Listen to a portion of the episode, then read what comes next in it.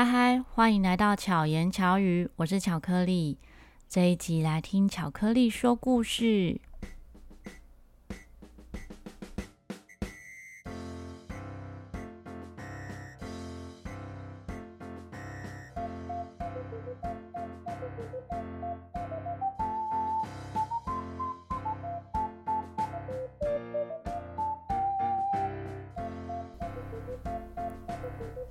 不知道大家会不会突然想起生命中曾经出现过的某些人，或者是某些故事、某些画面。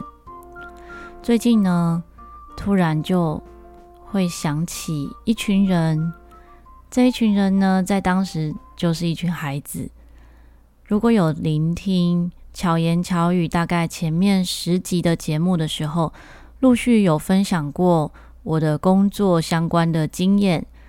以及一些以前的故事。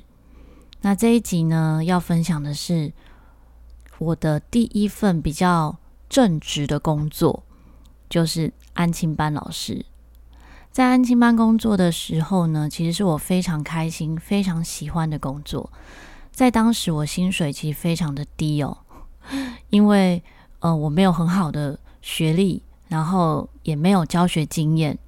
真的就是很年轻就开始教学，所以呢，那时候面试的时候，安亲班的主任呢就开了一个很低，真的是低于当时行情的那个月薪，我记得大概是一万五吧，反正就是非常的低。现在讲起来就觉得很好笑，那时候大家就开这样的价钱。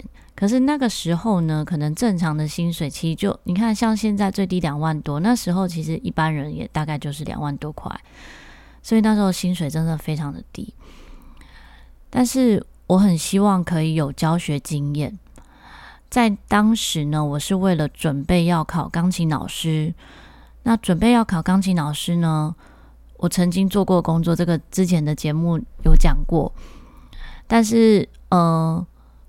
做不管做什么样的工作，可能对于我未来要当音乐老师不会有最直接的帮助，因为只是换取金钱。那在其他经验的方面呢，就不一定是有帮助的。所以我就决定，嗯，那我应该找一个可以帮助我后续在教学上是能力可以提升的的行业。那我就想到，哎，安亲班。应该很适合，因为安静班的孩子各种 讲难听一点，就各种牛鬼蛇神都有嘛，就是各种状态的孩子都有。那接触的小孩的类型也会比较多。那么在未来，如果我要教学的时候，应该会比较有帮助。于是我就去面试。那所以前面我讲过。过说，我好像没有面试工作，其实有面试安庆班工作，真的是我第一次，就是就是那个时候面试工作的一个环节。那因为去面试的时候呢，嗯、主任就会讲他们的条件啊，各方面的。然后我又没有教学经验，所以就薪水很低。然后，嗯，要做的工作就跟其他老师是一样的。一开始我带的学生呢，就十二位学生。然后哦，所以是很小的小班级。那时候其他的班级呢的老师是会打小孩的啊，因为那个时候还有打骂教育。虽然也都提倡就是不打骂，但是在学校里面可能没有，在安亲班还是有的。可是我实在没有办法，我那时候带一年级，国小一年级，你想国小一年级的小朋友多可爱啊，怎么舍得打？我就觉得他们真的超级可爱，所以我就跟安亲班的主任讲说，我不打小孩。那主任说，那可是他们的成绩要进步啊。那我也很勇敢，我就说，那试试看用我的方式啊，我会努力让他们成绩进步，就是平均哈，第一次段考，然后大家都要九十分或九十五分这样子，我会努力让他们成绩是进步的。那可不可以？这个学期试试看，就是让我用我的方法来教他们。当时为了要引起小朋友的学习意愿，我就用了真的很多种游戏的方式。其实真的也是将心比心，我就思考我要怎么样才会想要学数学。如果数学是像玩游戏一样，我就会想学啊。那也刚好一年级的数学非常简单嘛，就是可能数数而已。所以呢，我就设计了像骰子，就让他们掷骰子的时候，哎，骰子掷下来是数字多少，很快看，我 就很像在玩洗把刀啊。然后扑克牌，好，就是用很多种好玩的方式来刺激他们想要算数学。那不管是国语啊，还是其他科目，也都有类似的方式。然后有一些小朋友呢，他们在学校是被规定要背《弟子规》的。那学校老师就是规定他们哦，一天要背多少《弟子规》。可是孩子们只是这样背，当然很无聊，而且不想背。那时候我教的那个学区，刚好那几个学校都是要背的，所以我就觉得这样也不是办法。因为常常哦，他们可能为了背《弟子规》，在安静班没有完成作业就不能回家嘛，可能就会待到七八点，好，最晚还有待到九点，晚上九点。所以我跟他们相处的时间真的也很长，就从放学的下午四点多，一直到晚上九点，其实就大概有五个小时的时间，甚至是比跟他们的父母相处的时间还要长。好，但我就觉得，既然小朋友不想要学，那我每一次都教一点点。我用我的方式来解释《弟子规》给他们听，就是用他们能懂的方式。我说：“那我们就一天背两句就好了就《弟子规》圣人训，首孝悌，次谨信，就像这样。好，一天就只要背个四句两句。好，那每天都一点点，每天一点点。那只是这样背也很无聊啊。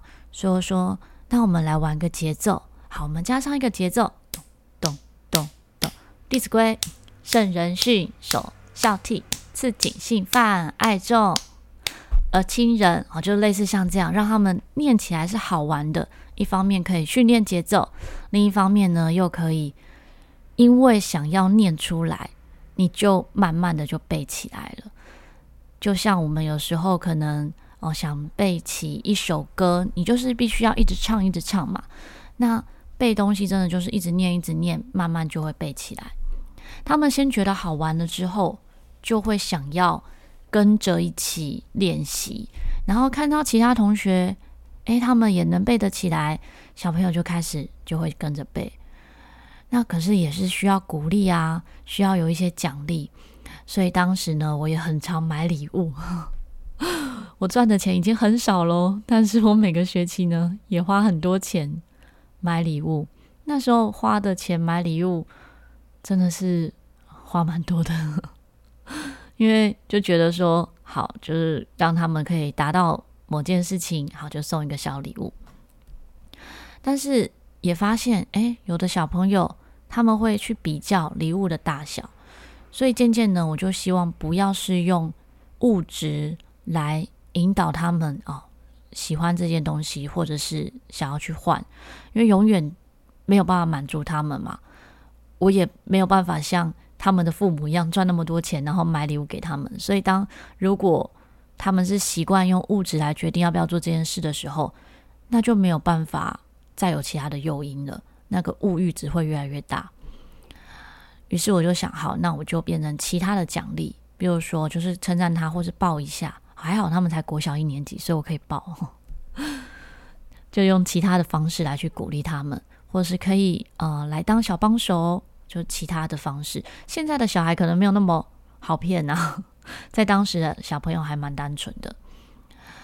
到后来呢，有一呃第二个学期的时候，学生也开始人数越来越多了。第二个学期的时候呢，我就开始让他们设定目标，说：“诶，你们想要什么礼物？那我就来满足他们啊，鼓励他们成绩进步。”就有一个孩子说。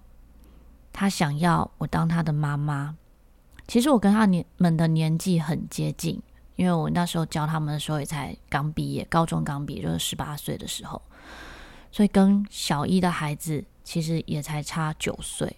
那我当然不可能当他们的妈妈，然后我就在思考，为什么他会想要我当他妈妈？我就觉得他不是就有妈妈了吗？他说他妈妈。都没有陪他。他平常下课后，后来就是在经过其他老师的了解，就是待比较久的老师，然后从旁得知，这个孩子呢，他每天放学之后就是先回家一下子，回家一下子呢，然后就会来安亲班嘛。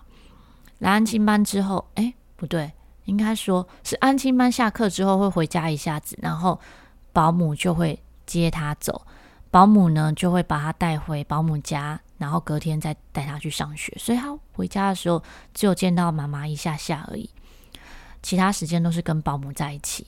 甚至有时候就是直接保姆接走，就也都没有跟妈妈相处。那为什么他妈妈这么没有时间呢？他妈妈是做特种行业的，所以晚上就是平常会有不同的叔叔到家里。那他也清楚妈妈可能做的工作比较特别，所以这个孩子很特别，他非常的缺乏爱，可是非常的乖，他的乖巧。真的是异于常人，就是可以感觉出来，他是在讨爱，他希望大家可以称赞他，可以关注他。他在学校都考第一名，然后画画也画得很好。有一次呢，他就画了一幅画，就是学校画的画，然后就要送给我。我说：“哎，那你可以送给妈妈。”他就说：“不要。”我说：“为什么不要送给妈妈呢？”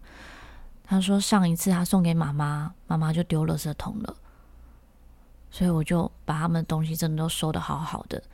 那一个时期教安亲班，我大概教两年。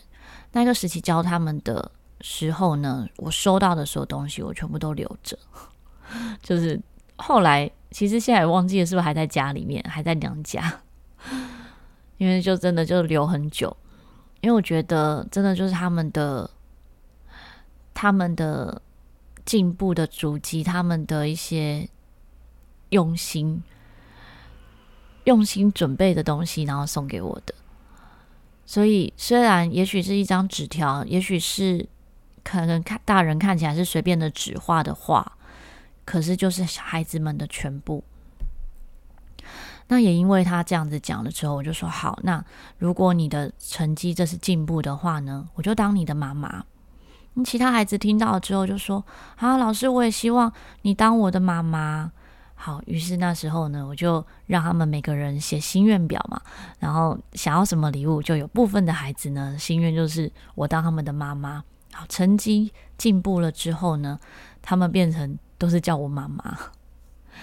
那前面有讲到，因为我就不想要体罚他们，所以惩罚真的是蛮困难的一件事情。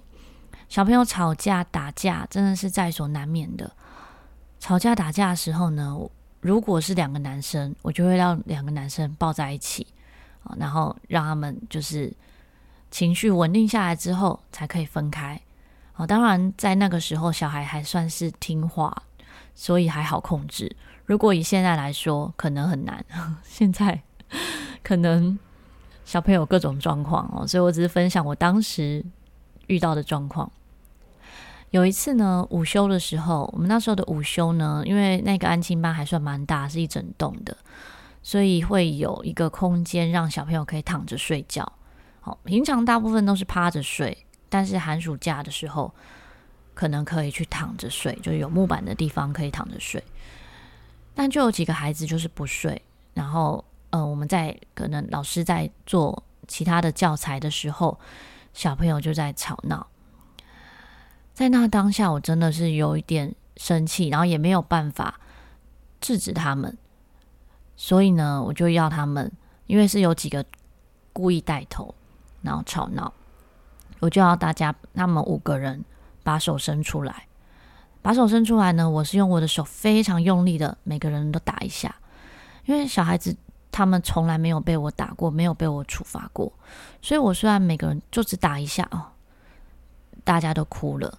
就小朋友就都哭了，我就问他们说：“会很痛吗？”他们说会痛。好，我说那老师打你们一下，老师打自己几下，然后小朋友突然就不哭了，然后就一个小朋友说：“你打了五下，就是我打他们各打一下，但是我打了自己等于打了五下，因为每个人各一下嘛。”在那当下，他们就突然觉得，哎，老师也在惩罚自己。然后，另另外一个小朋友就就过来抱我，然后就跟我说对不起，这样。其实会觉得很很就甘心，就是很很感动，就是他们懂。所以很多时候，我们的用心，其实虽然孩子那么小，会觉得好像他们是不懂的，其实真的都是懂的。即使是小一，小一其实也不小了，尤其是现在，哦，在那时候的孩子都已经可以懂的话，以现在来说，现在孩子更聪明，只要你是用心对待，其实他们都是可以感受到，也都可以懂得这中间的不同，可以懂得嗯更多心境上的东西。我觉得一线阶段来讲是这样的。那最近呢，真的也不知道为什么，就是突然想起这一群孩子，不知道哎，他们现在过得怎么样？当然也没有办法联络到，因为在那时候也没有什么 Facebook 啊，或者是这些通讯的方式。可是也在几年前，那时候我的店还在建坛的时候，就是有孩子啊，应该说那时候就是快要圣诞节的时候。那我很喜欢圣诞老公公，所以呢，我会在我所属的空间就做很多圣诞老公公，就是用云彩纸，然后剪的圣诞老公公贴很大张在楼梯口。那时候我的店是在士林夜市，所以是二楼的地方，可是一楼呢是有一个镜子的墙面，然后我就贴在镜子的地方就贴一个圣诞老公公，就突然走上来两个高中女生。然后他们就有点蹑手蹑脚的问说：“嗯嗯，就是好像支支吾吾的。”然后我就走出来，就他们看到我就很惊讶，就说是陈老师。他们那时候是叫我陈老师，我在教安亲班的时候还没有叫巧克力，是就是叫陈老师。他说是陈老师，哎，这样我才愣住说：“哎，他们是我之前安亲班的小朋友。”我说：“你们怎么会来这里？”他说：“他们在楼下楼梯口。”看到那圣诞老公公，就觉得是我做的，然后就上来了，后没想到真的是我。可是那个时候，其实真的忘记说要留什么电话什么的，只是就觉得非常的，真的非常开心。就是原来做的事情是有被记得的。那时候在安亲班的时候呢，我也是都会贴满圣诞老公公，所以他们对我画的圣诞老公公还有我。做出来的就只剪出来的圣诞老公公是有印象的，那就聊了蛮多当时的事情，然后聊一下说，哎，现在还有联络的谁呀？他们状况如何？我觉得我自己很感谢我的老师，然后我也很嗯，像我曾经分享过，我很。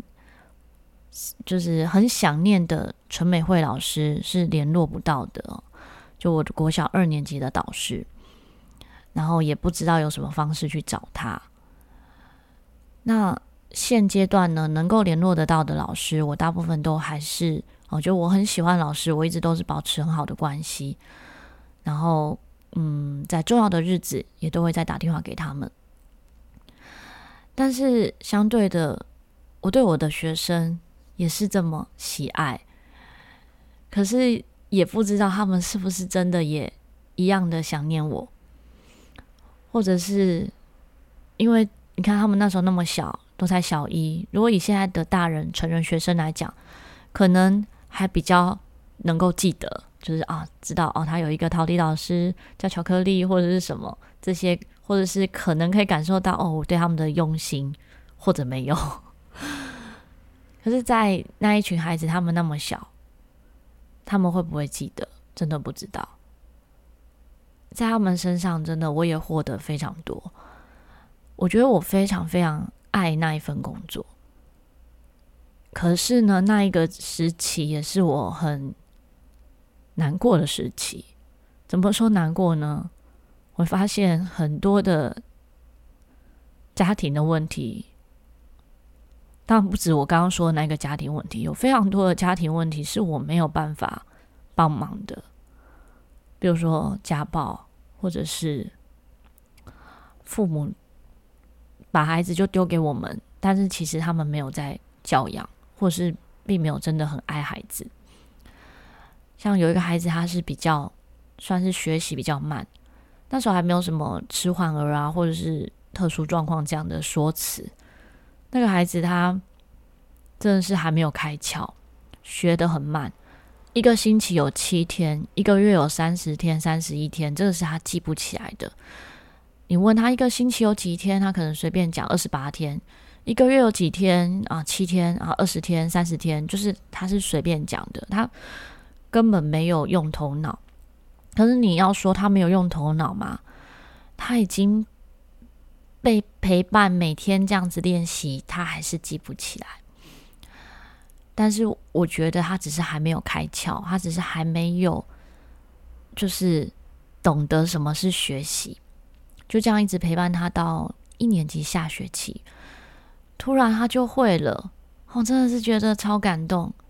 那时候真的，虽然每天工作回到家可能都九点十点，其实安亲班大概都是七八点就就休息哦。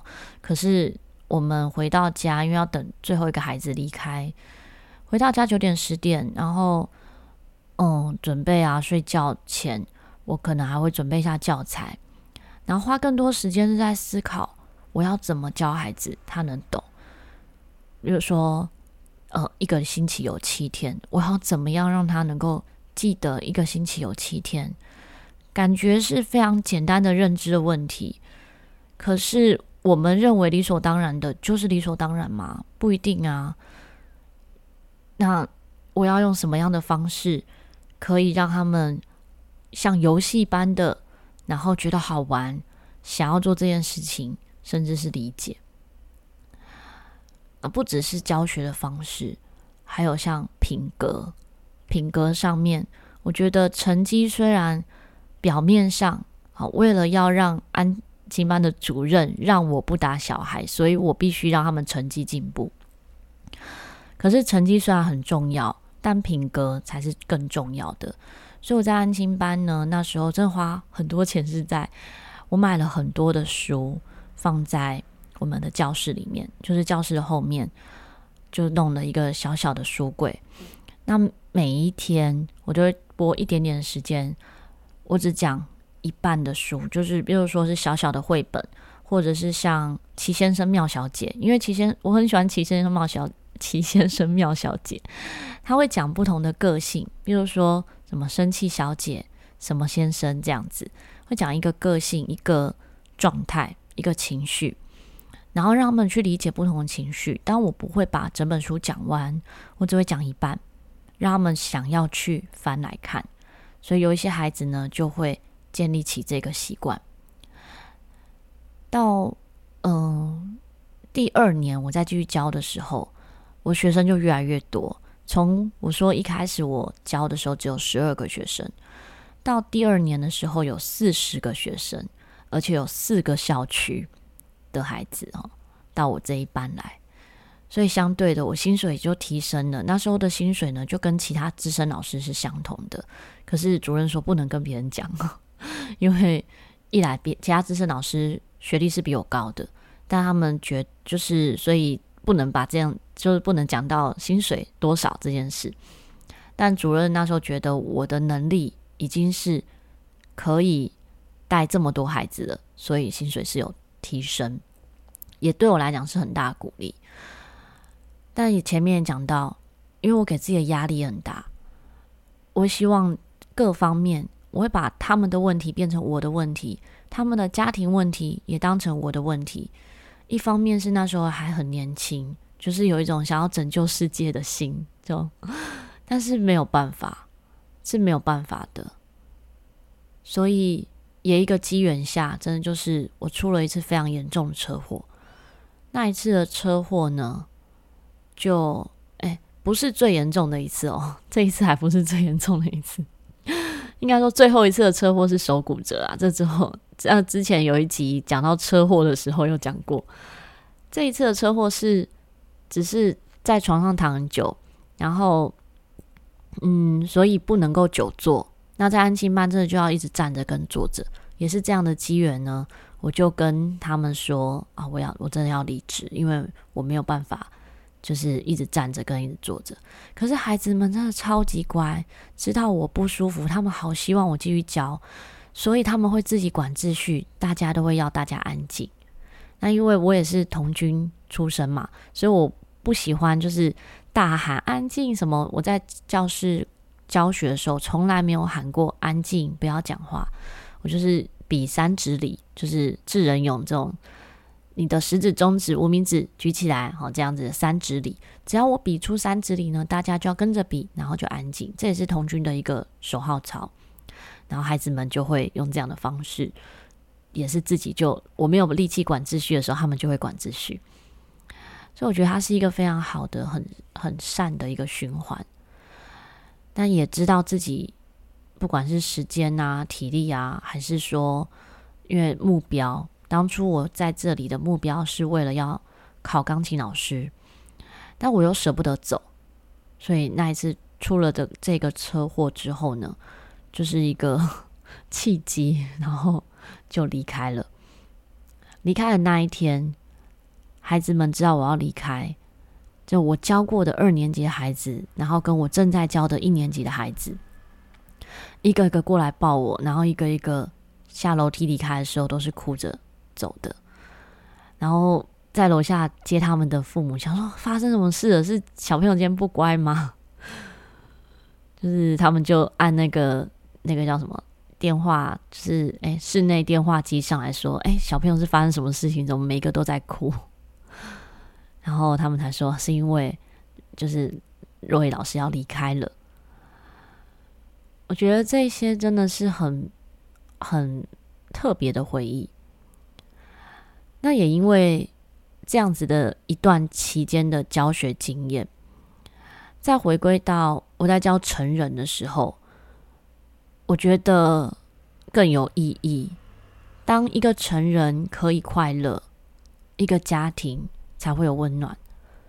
一个成人他可以嗯更正向的面对自己自己的生活的时候，其实回到他自己的家庭。我相信一定都是会有正面影响的，所以虽然说我在教成人学生，我不会讲什么太多的大道理，但是从教学的点点滴滴或生活中的分享，我觉得多多少少都能够把我觉得好的分享给大家。最近刚好突然想到这个时光，所以呢，录制这一集跟大家分享。本来只想讲个十几分钟，没想到 越讲越多，竟然讲了这么长的时间。这也是嗯，就是没有写稿的关系哈，就是所以没有办法控制到底要讲多少。但也是我很喜欢的一个环节，跟大家聊一聊我很喜欢却不适合我的一份工作，就是在安亲班的这些日子。那。最后再透露一点点，我觉得在安亲班还有一点我非常不喜欢的事情，就某些时候是很表面的，就是有家长来的时候跟没有家长在的时候，有些老师的状态是两个样子。因为那时候还能够打骂，所以我真的是亲眼看到某一个老师，他把孩子整个抓起来摇晃，然后摔在地上，然后恐吓孩子不能讲。我看到我自己都快吓傻了，何况是那个孩子。但是家长不知道，也没有人会去讲，因为总总是不能讲嘛。好，所以我没有要讲我在哪里。呵呵，虽然他可能可能查得到那个那个安全版已经你结束了哈。好，如果大家喜欢这个节目呢，敬请在不同平台订阅，给我五颗星，也欢迎分享给周遭的朋友。如果有特别想听我聊什么主题的话呢，也欢迎在 Apple Podcast、Firstory 啊各个或者是 Mr. Bus 各个可以留言的地方，也可以私讯 FB 或 IG。希望巧克力可以陪伴你，巧妙克服生活中的压力。我们下一集再见，大家拜拜。